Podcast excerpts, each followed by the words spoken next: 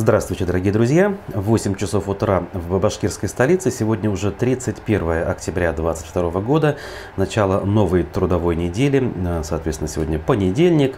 И в эфире «Аспектов» очередной выпуск программы «Аспекты Республики», где я, Руслан Валеев, познакомлю вас со своей подборкой э, публикаций на основе событий, которые происходят э, или уже произошли в нашей республике в последнее время. А, наши трансляции в YouTube, ВКонтакте и в Одноклассниках уже запущены. А, жду ваших комментариев в чате YouTube и уже даже вижу, а, вы начали что-то писать. Лайки также не забывайте ставить. Это для вас ничего сложного. Как говорится, она для нас полезна, поскольку позволяет немножко увеличивать просматриваемость и распространяемость, скажем так, наших материалов. А, как обычно, в понедельник, э, ну, скажем так, бывает э, информационную картину не очень просто составить, э, поскольку все-таки позади выходные, но так или иначе у нас сегодня есть о чем поговорить, поэтому можно, соответственно, переходить к нашему основному блоку, то есть к обзору прессы. Итак, значит, начнем ну, с некотором смысле, в некотором смысле с курьезных тем. Жутковатый кросс. Жители Уфы пробежали 10-километровку в хэллоуинских костюмах. А, у нас 30 а, октября, если кто забыл. Этот самый праздник, который кто-то с удовольствием отмечает, а кто-то считает это частью э, или элементом э, чуждой для нас западной культуры, праздник, который связан э, со смертью, скажем так, с нечистью. Ну, опять же, как это чаще всего бывает в моем случае, я занимаю нейтральную позицию, считаю, что ничего страшного в том, что кто-то хоть как-то пытается разнообразить скучные будни, печальные будни. Ничего в этом плохого нет. Тем более, что за рамки приличия, за рамки безопасности, что ли, эти люди не выходят и никому вреда не приносят. Так, э, доброе утро Балу, нашему зрителю. Так вот, о чем речь? Публикация УФА-1. Утром 30 октября группа людей в странноватых нарядах пробежала 10 километров вокруг озера Кашкадан. Так выглядел второй хэллоуиновский э, костюмированный забег, который проводят местные любители спорта в канун популярного международного праздника. Вот так вот, ни много ни мало, популярный международный праздник, э, пишут наши коллеги. Э, фотограф запечатлел бегущих по берегу озера скелетов, демонов и клоунов из «Оно», художественный фильм, я напомню, так называется. Теперь и вы можете на них посмотреть, утверждает автор публикации. Мероприятие в соцсетях анонсировано было беговым сообществом Die Hard Running Уфа. А, оно началось в 9 часов утра. Участие было бесплатным, но с обязательным условием наличием костюма. Организаторы пообещали приятные награды и медали в форме печенья для лучших участников забега. Сама по себе традиция празднования Хэллоуина для России достаточно нова. Хотя нова ли? Вот все-таки время-то идет. Я еще в 90-х, э, помню, э, праздновали так или иначе, попытки какие-то были. А, праздник, восходящий согласно историческим исследованиям к традициям древних кельтов, Ирландии и Шотландии, более характерен для Западной Европы и Америки. Мода на атрибутику этого странного торжества в остальном мире, вероятно, связана с глобализацией делает предположение автор. В общем, довольно все нарядно и весело выглядит здесь в э, публикации. Опять-таки, э, никто э, при этом не пострадал, поэтому почему бы и нет, на мой взгляд. Далее, УФА-1. Выяснили, как изменилась обстановка у ритейлеров после длительной работы без продукции ушедших брендов. Заголовок «Импортная техника только с витрины, а iPhone ждать 5 дней». Что происходит в магазинах электроники Уфы? А, консультанты магазинов утверждают, что поставки от ушедших брендов продолжаются, но их объем значительно уменьшился. Как рассказал сотрудник компании ДНС, теперь техника поступает в сервис и распределяется в небольших количествах по всей России – LG, Samsung, Bosch практически не поставляются. Если их техника попадает на склад, ее сразу же покупают, отметил консультант. Многие товары теперь продают прямо с витрины. Такая техника включается для демонстрации покупателю, что может изнашивать ее. Кроме того, она пылится, покрывается следами от пальцев посетителей и царапинами. По словам консультантов, сейчас даже при заказе с сайта ритейлера электроника может прийти с витрины, да еще и по стоимости новой. Вы не поймете, пришел ли вам заказ со склада или нет. Цены на оба варианта теперь одинаковые, сообщил сотрудник компании. А, кстати, помните, телевизоры в магазинах всегда работали. Покупатели сразу же могли оценить качество картинки. Однако теперь этот отдел заполнен черными экранами, пишет издание. Включают только часть из них, зато сохранятся э, работоспособность. Сохранится, видимо. А, как отметил продавец-консультант, особенно в дефиците сейчас телевизоры Samsung. Ага, что-то мне это напоминает. До сих пор помню, как э, в семье приобретен был первый цветной телевизор, э, и это случилось лишь в 92 году, когда цены были отпущены и на прилавках появились такие телевизоры. Еще, кстати, советского производства, но хотя бы они стали свободными и не нужно было э, предпринимать особых усилий в плане того, чтобы использовать так называемый блат или схему, которая позволяла достать тот или иной дефицитный товар. Не просто обстоят дела из продукции компании Apple. Количество товара ограничено, поэтому в некоторых магазинах э, купить его можно только по предзаказу. Например, в NVIDIA просто так приобрести нельзя даже зарядку для iPhone. Сотрудница магазина сообщила, что ее нужно заказывать. Купить не получится и новенький iPhone 14. Только по предзаказу. Ждать нужно 5 дней, сказала продавец. В то же время в ДНС представлена вся линейка смартфонов. К тому же на них действует акция. Угу. На старые модели цены заметно снизились по сравнению с февралем. Напомним, после объявления спецоперации всего за один день стоимость продукции Apple повысилась почти в два раза. Сейчас же прошлогодние iPhone заметно подешевели и имеются в наличии. По крайней мере, вот в данном магазине. А, в группе MVideo Эльдорадо сообщили УФИ-1, что в этом году успешно адаптировали и перестроили бизнес-процессы. Так, компании удалось создать новые логистические цепочки и привлечь новых партнеров, производителей и дистрибьюторов, наладить собственные импортные операции – Сейчас мы можем обеспечить востребованный россиянам ассортимент э, техники. То есть у пользователей есть выбор по функционалу, брендам, ценовым сегментам.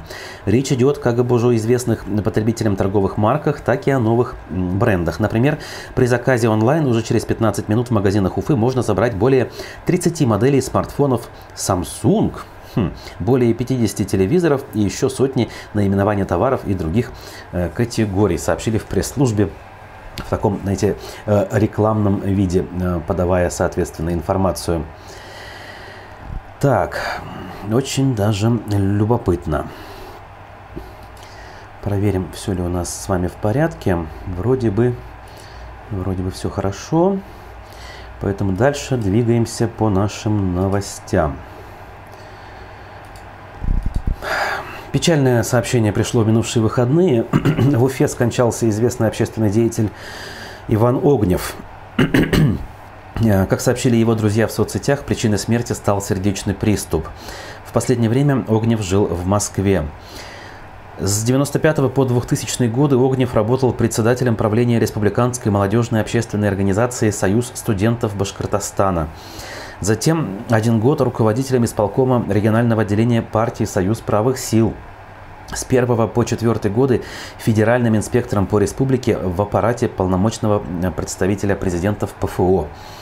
В 2012 году Огнев участвовал в конкурсе на замещение должности мэра Уфы, но проиграл тогда Ирику Елалову. В последнее время он трудился в Э, Институте Минфина России старшим научным сотрудником Центра межбюджетных отношений.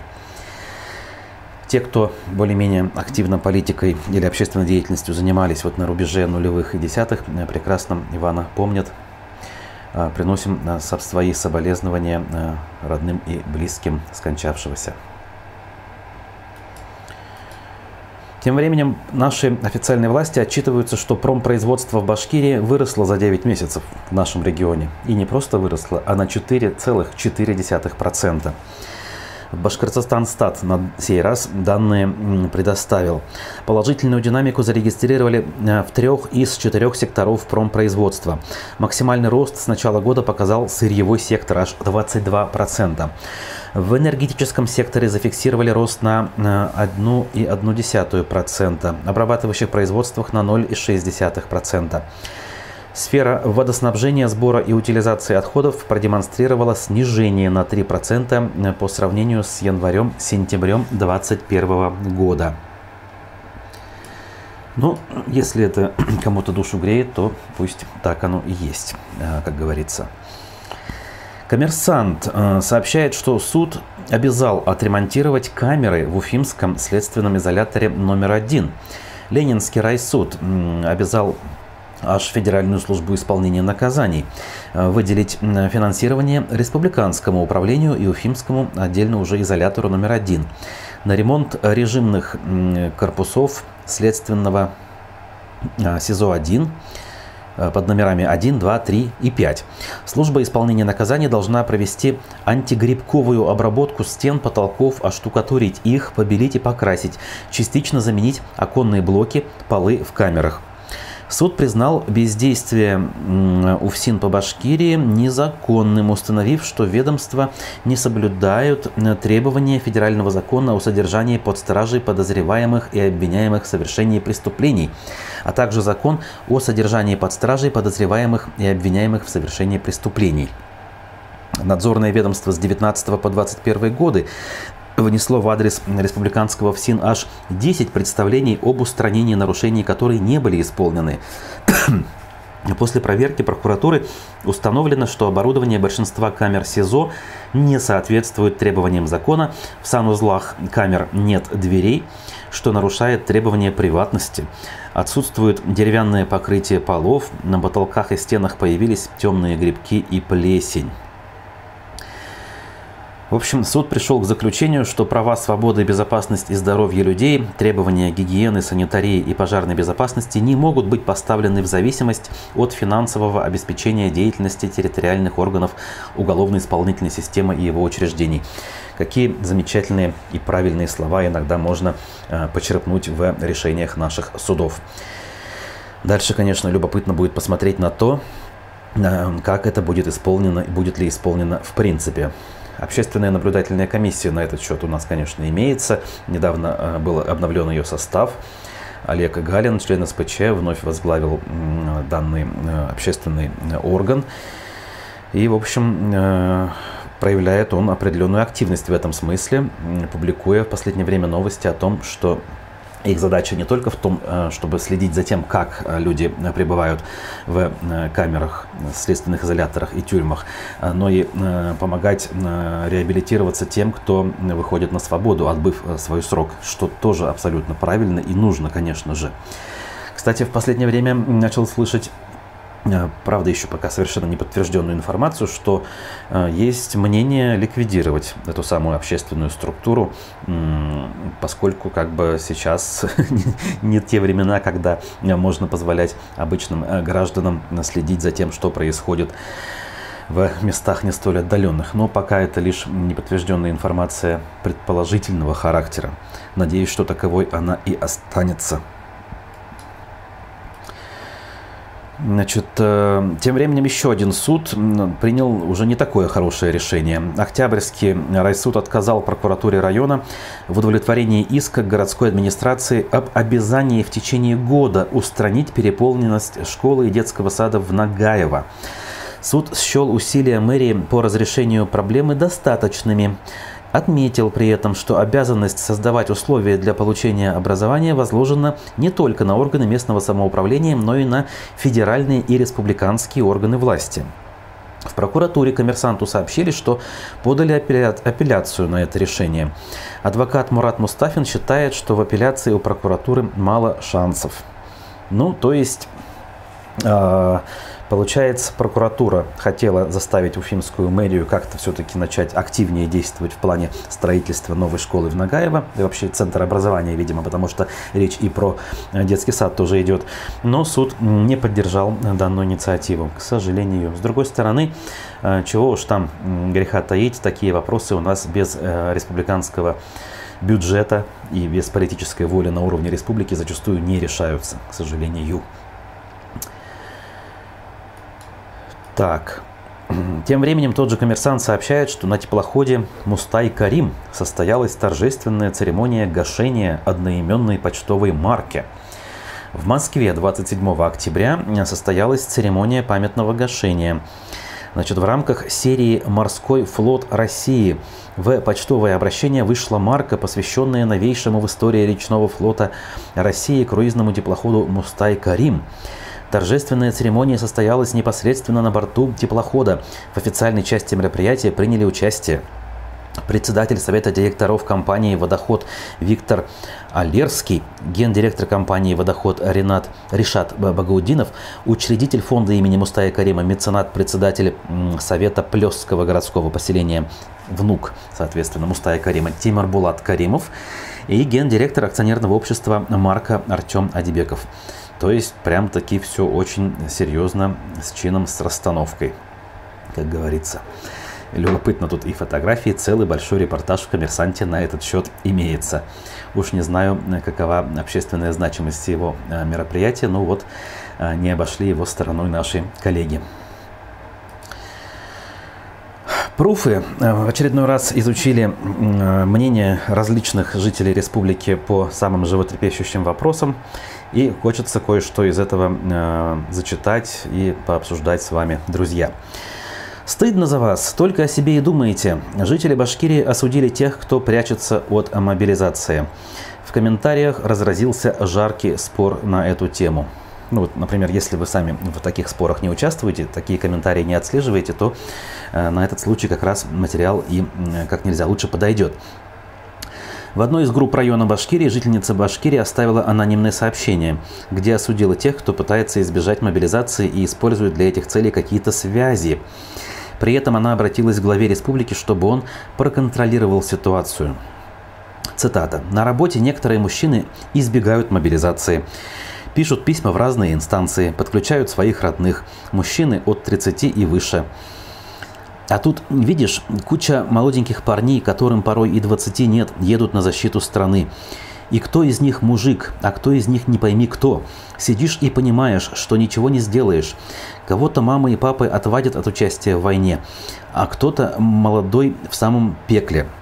Юные молодые, почти мальчишки, а сильные 30-летние и 40-летние мужики. Точка. Уважаемый глава, мы верим в вашу справедливость и в то, что вы не отправляете туда на фронт по принципу «это мой знакомый» или «это из семьи знакомой элиты». В комментариях под постом люди оставили свое мнение по этому вопросу. Вы, прежде чем писать, знали бы суть. Далеко не один знакомый там сидит, к сожалению. И всем за 30 лет. У них семьи, дети и куча болячек. Молодых тоже очень жалко, но тут есть небольшая разница. Они хотя бы не имеют хронических болезней. И думаю, большая часть э, может сдать нормы ГТО. В общем, споры на этот счет идут. Э, но, как мы видим, споры не по существу не по главному основному вопросу, а нужна ли вообще вся эта история, вся эта так называемая спецоперация. Ради каких целей, э, реальных или иллюзорных, все это происходит, и каковы шансы, в принципе, данного мероприятия, вне зависимости от того, как у нас э, проходит мобилизация. Те же самые пользователи соцсетей жалуются, например, на тот же Хэллоуин, который мы сегодня вспомнили в первом материале происходит поклонение смерти, пишут э, пользователи соцсетей, критикуя своих сограждан-соотечественников, которые так или иначе э, данное мероприятие не пропускают. Э, например, жительница Абзериловского района написала пост о недопустимости праздника. Значит, «А Сейчас, когда в стране такое происходит, мы разве так должны воспитывать детей? Во время Хэллоуина практически происходит поклонение смерти, написала она комментариях к публикации многие жители высказались за отмену праздника. А некоторые даже рассказали, что праздник попадает под статью об оскорблении чувств верующих. Ага, вот оно уже, да, ящик Пандоры это мы уже раскрывать начали. Скоро уже и э, на площадях, видимо, будем э, как минимум пороть э, тех, кто, по мнению других, кого-то оскорбляет, особенно если это касается чувств верующих. А костры с сжиганием тех или иных атрибутов или даже книг – это еще один шаг, которому, мне кажется, уже, если следить за тем, что происходит, осталось совсем недалеко. В общем, нетерпимость э, и злоба по отношению друг к другу у нас э, всегда, в общем-то, имели место быть, а теперь они э, зацвели особенно пышным э, цветом в тех условиях, когда у нас все для этого делается. Осознанно или не очень, но именно так все у нас и происходит. Так, ну и вот, соответственно, уже ближе к теме, скажем так, военных действий. Э, очередное у нас решение есть о штрафе в 30 тысяч рублей за дискредитацию использования вооруженных сил. Об этом сообщает медиакорсеть, э, следуя э, данным решения Кировского райсуда. Андрей Банников вышел на одиночный пикет с плакатом вечером еще 15 июля. Простоял на улице около полутора часов – Около 9 вечера в отношении него составили протокол по этой части первой статьи 23, 20.3.3. На заседании в суд ни сам Банников, ни должностное лицо, составившее протокол, не явилось. Поскольку оба они были надлежащим образом извещены о дате рассмотрения дела, судья не стал переносить заседание на более поздний срок. В вынесенном решении отмечается, что сам нарушитель объяснил, что осуществлял одиночный пикет, поскольку не согласен с действующей спецоперацией с использованием вооруженных сил. При этом суд решил, что факт совершения правонарушения подтверждается протоколом, рапортом инспектора полка патрульно-постовой службы, полиции, изъятым плакатом, официальным предостережением и объяснением уфимца. Суд не усмотрел смягчающих и отягчающих ответственность нарушителя обстоятельств. При назначении наказания он учел личность и отношение к содеянному Банникова, характер совершенного административного правонарушения. В общем, все очень формально, все очень э, соответствует э, тому, э, что у нас происходит в последние уже более чем полгода. С одной стороны, э, одиночный пикет у нас не запрещен. Вообще право на публичные мероприятия закреплено у нас в Конституции. В 31 я напомню, да? Но почему-то в отдельно взятых случаях пикет является де-факто запрещенным. И никто, ну как никто, не никто, конечно, но абсолютному большинству наших сограждан плевать, что законы у нас не работают, а работают совершенно другие какие-то логические цепочки. Так, та же медиакорсеть сообщает, что готовность коммунальной техники в Уфе признали самой низкой. Об этом на совещании заявил вице-мэр Сергей Кожевников. Вот так вот. Оказывается, у нас тут зима уже, вот, вот она уже вот прям фактически, да, начинается, снег уже идет. А технику у нас признают не очень хорошей. Общий коэффициент технической готовности по 462 единицам машин всего 83% коэффициент готовности. Он мог быть выше, если бы мы если бы не неудовлетворительные цифры Калининского района и гор Зеленхоза, а, вот так вот, отдельно взятые а, структурные единицы у нас, видимо, подводят общую а, команду а, коммунальщиков города. Кожевников предостерег о риске отказа такой техники во время работы зимой. Соответственно, это простой, это не выход на линии, это риски невыполнения задачи. У гор Зеленхоза особо непонятно. Низкий показатель, 42, отметил он.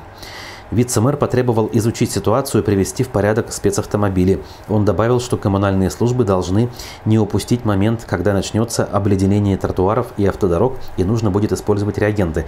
Ну, в оправдании горзеленхоза, я вот как наблюдатель скажу, это, по-моему, чуть ли не единственные, ну нет, еще спецавтохозяйства э, обладают э, техникой еще позднесоветского и раннероссийского производства э, автомобилями марки ЗИЛ, в частности, да, в том числе на бензиновом двигателе, э, которые не выпускаются уже ну, лет 30, наверное, ну, может, чуть меньше. И учитывая возраст, моральное устаревание, физическое устаревание данной техники, требовать от них стопроцентной готовности и соответствия нормативам, наверное, не совсем верно. А учитывая, что это муниципальные предприятия, мы можем предположить, что обновление техники – это дело рук администрации города, которая владеет данными предприятиями. И можно ли напрямую требовать от того же Горзеленхоза обновлять технику, это вопрос. С другой стороны, мы понимаем, что наверняка там тоже не все в порядке внутри с менеджментом. Слыхал я и о а, коррупции внутри. Ну, такая, знаете ли, неподтвержденная информация из уст в уста от людей, которые а, работают а, ну, такие предположения мы же можем в адрес любого предприятия, любого чиновника озвучивать. И не имея никаких доказательств, утверждать этого, конечно же, нельзя. Поэтому остается лишь а, развести руками и двигаться дальше. Надеясь, что все-таки техника не подведет и зиму мы преодолеем нормально. Ну вот, чтобы, видимо, детские сады более-менее себя чувствовали а, несмотря на то, что родителям это не нравится, в Башкирии планируют увеличить родительскую плату за детские сады. Проект э, постановления опубликован на сайте Минобразования.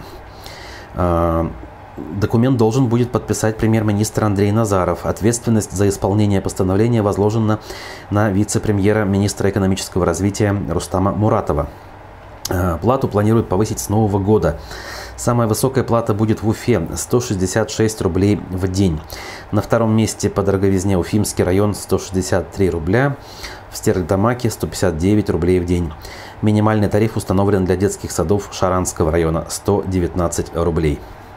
Ну и тут надо лишь напомнить, что у тех, у кого есть э, двое и более детей, на каждого, соответственно, последующего ребенка, начиная со второго, можно э, оформлять компенсацию, которая приходит со счетов муниципалитета на банковские карты родителей. Ну и опять же к серьезному, наверное, самому э, серьезному. На Сергиевском кладбище Уфы прошла молитва памяти жертв политических репрессий. Ежегодная акция поминовения соотечественников, погибших в годе красного террора в ходе гражданской войны и сталинского большого террора 30-х годов, 30-х, э, начала 50-х. Полтора десятка уфимцев, собравшихся на старом Сергиевском кладбище, в течение часа по очереди зачитывали имена соотечественников, жертв политических репрессий. Э, на молитву в этом году собралось не так много народу, поскольку было холодно, шел снег с дождем. Э, пришедшие читали имена погибших, в том числе и своих родственников. Некоторые рассказывали о своих близких, которые были захоронены на этом кладбище. Вообще у нас вся следующая неделя до 7 ноября будет неделей особого поминовения жертв репрессий. Каждый вечер мы будем молиться, вспоминать невинно, невинно убиенных. Э, каждый вечер будем ставить свечи в память о них, рассказала участница акции, жительница Уфы Елена Сухова. Молитва памяти происходит в Уфе с 2014 года. Мероприятие организуется Преображенским православным братством. Участники, э, собирающиеся на Сергиевском кладбище или у памятника жертвам политических репрессий, установленного на месте э, бывшего Новоивановского кладбища, вслух читают имена репрессированных соотечественников и принимают участие в поминальной молитве. Имена репрессированных берутся из многотомной книги памяти жертв политических репрессий Республики Башкортостан, издававшейся с 1997 по 2011 годы. Семь томов книги памяти включили в себя свыше 50 тысяч кратких биографических справок на репрессированных в уголовном порядке граждан. Сергиевское кладбище в 30-е годы было одним из основных мест расстрелов в Уфе. В центре находится овраг, э, возле которого, по уверениям старожилов, в советское время производились, приводились в исполнение смертные приговоры, и здесь же проводились захоронения расстрелянных. Тут же хоронили заключенных, умерших в уфимских тюрьмах. Массовые расстрелы э, совершались здесь во времена э, сталинских репрессий, из-за чего кладбище прозвали Уфимским Бутово. Точное число всех захороненных до сих пор неизвестно. По некоторым данным, во враге в центральной части кладбища захоронены около тысячи человек. По другим данным, на Сергиевском кладбище, начиная с 20-х годов и кончая уже послевоенными временами, было захоронено более 30 тысяч человек, расстрелянных в судебном и внесудебном порядках. Один из участников акции молитвы памяти, выступая, поведал собравшимся о мрачной истории кладбища. Вот обо всем о том, о чем я на данный момент э, вам цитирую публикацию. В общем, этот день э, вновь у нас состоялся, 30 октября, именно, да, День памяти жертв политических репрессий. Опять-таки, исходя из тех новостей, что мы слышим касательно этого события, мы понимаем, что с каждым годом э, действующая в России власть все менее терпимо, менее терпимо относятся к этой ситуации. И вот уже то ли на самом высоком уровне, то ли, например, на отдельно взятые власти Москвы э, запретили э, проведению мероприятия у Соловецкого камня на Лубянской площади. То есть закручивание происходит с каждым годом медленно, но верно, и все в том же направлении, в сторону полного запрета подобных мероприятий, к большому сожалению. Зато как пишет Башинформ, большой друг Башкирии Артем Шейнин получил орден дружбы ДНР. Оказывается, Артем Шейнин, известный пропагандист с Первого канала, является большим другом Башкирии. Ну, окей. Значит, эм, в Рио главы ДНР и сам э, большой друг Башкирии Денис Пушилин наградил орденом дружбы другого друга Башкирии, известного телеведущего и медиа-менеджера Артема Шейнина. Артем, спасибо за надежную информационную поддержку, написал он. А Башинформ об этом э, опубликовал соответствующую новость. Какие времена, такие и новости, друзья. Ничего с этим э, поделать мы не можем. А я должен э, лишь э, напомнить вам, или даже не напомнить, а сообщить, что сегодня у нас в 15 часов в программе «Аспекты мнений» один из самых наших популярных гостей и спикеров, политтехнолог Андрей Потылицын. Следите за анонсами, присылайте свои вопросы, пишите комментарии. Под этим эфиром э, лайки также поставить не забудьте. Текущие новости в режиме нон-стоп на сайте аспектомедиа.ру и в нашем телеграм-канале. Меня зовут Руслан Валиев. Увидимся в ближайших эфирах. Следите за анонсами. Берегите себя. Хорошего